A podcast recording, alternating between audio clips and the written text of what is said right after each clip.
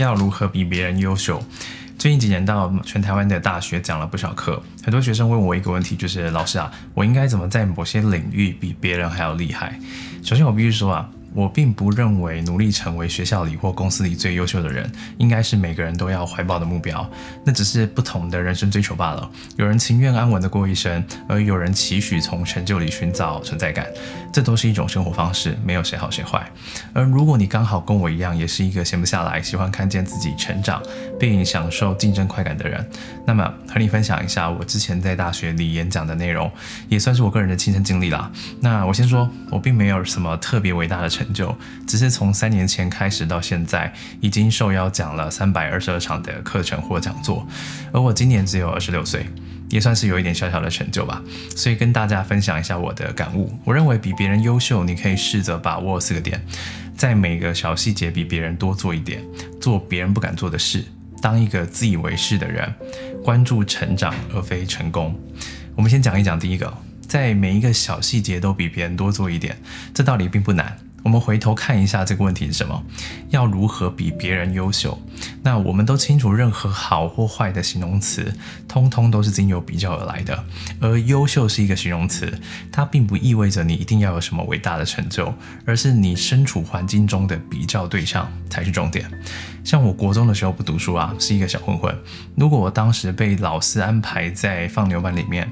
假设我班里的同学考试都只有考六十分，那我要如何比他们优秀？我其实就只要考六十一分，我就是人中之龙了呀。我大学的时候曾经在某个媒体公司实习，那主管规定实习生们九点要到公司打卡上班，而我当时每天告诉自己八点半以前就一定要到公司里面。理由其实很简单，这样我就比别人多了三十分钟的时间来应付工作，所以我可以做得更快、更从容。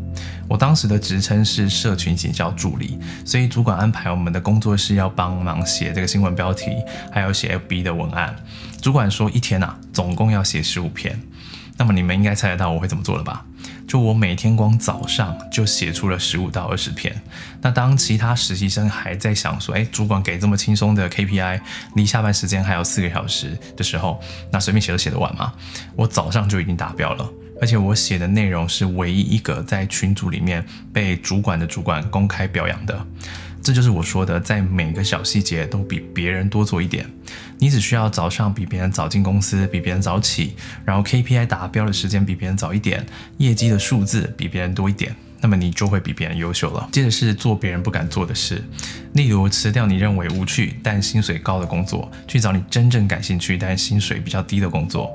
很多人明明有选择的能力啊，就是决定自己想要做什么，自己不要做什么，但因为害怕失败的风险，而情愿选择每个月领着只多几千块的薪水，也不愿意领低薪，给自己真正感兴趣的事一次机会，然后抱怨自己的人生跟工作很糟糕，这不是矛盾吗？就别人不敢做的事，意味着那个市场存在着缺口，也就意味着如果你做了，你就不会跟别人一样平凡。因为别人不敢，但你敢吗？不知道大家知不知道，我之前其实当过五年的吉他老师，我非常喜欢音乐。有一次我看到董运昌老师在 FB 上面的直播，那董老师是一位在台湾很厉害也很知名的吉他手，你身边如果弹吉他的朋友应该会听过他。那当时就有网友问说：“董老师啊，你为什么可以靠弹吉他赚到钱？”那董老师当时大概是这么回复的，他说啊，你想一想，几十年前，在大部分台湾人连吉他都不知道是什么的情况之下，你敢不敢不做其他事，整天光练吉他，甚至梦想有一天能靠弹吉他把它当饭吃哦？就是因为在那个环境下，大多数人不敢。而他敢，所以他赚得到钱，而且谈得比别人还要优秀。很多的员工会想啊，就是老板凭什么赚得比别人还要多钱？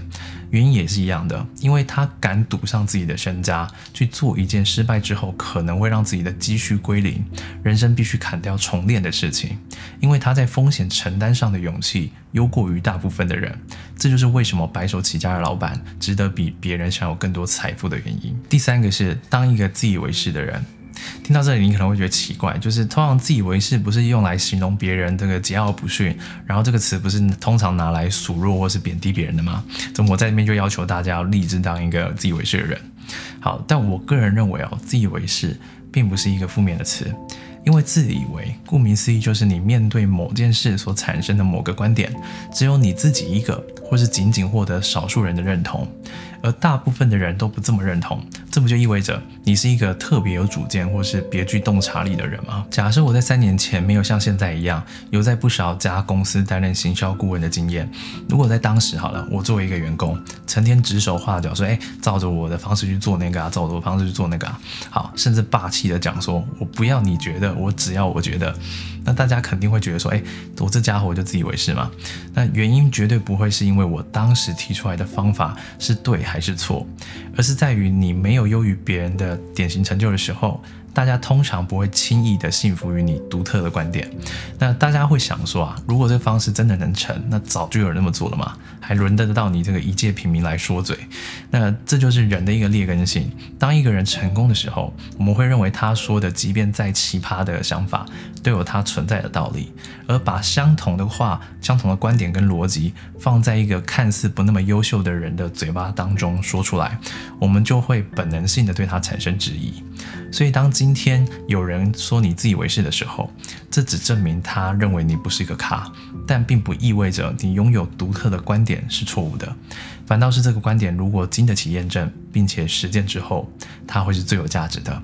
而且你会明显的比别人还要优秀。最后一个是关注成长而非成功，追求成功为什么比追求成长来的不好？容我举一个简单的例子。不知道大家有没有玩过那种就是打怪练等的线上游戏，例如《风之谷》啊、《天堂》啊、《魔兽世界》啊。我小的时候是一个宅男，那我细细的回想一下，哎，就奇怪啊。我当时之所以愿意一天花六个小时就坐在电脑前面只干一件事情，疯狂的打着同样的怪，到底是为什么啊？但是打怪事实上并没有那么有趣，因为说白了就只是一直用滑鼠点过来点过去罢了。那我们之所以觉得这个游戏有趣，其实就是在追求得到更多稀有的装备，跟让等级达到最高点。那我们在玩游戏嘛，就是在追求一个我们可以预见的成功。如果当今天我们的等级来到了最高等，该获得的所有稀有装备我们都拥有了，又或者不知道各位有没有偷偷用过那个金手指，就是游戏的外挂。一旦你真的用下去了，你过不久就会开始觉得游戏非常无聊，因为你该拥有的都拥有到了，你在这款游戏里面已经是最成功的，你无法再变得更好了。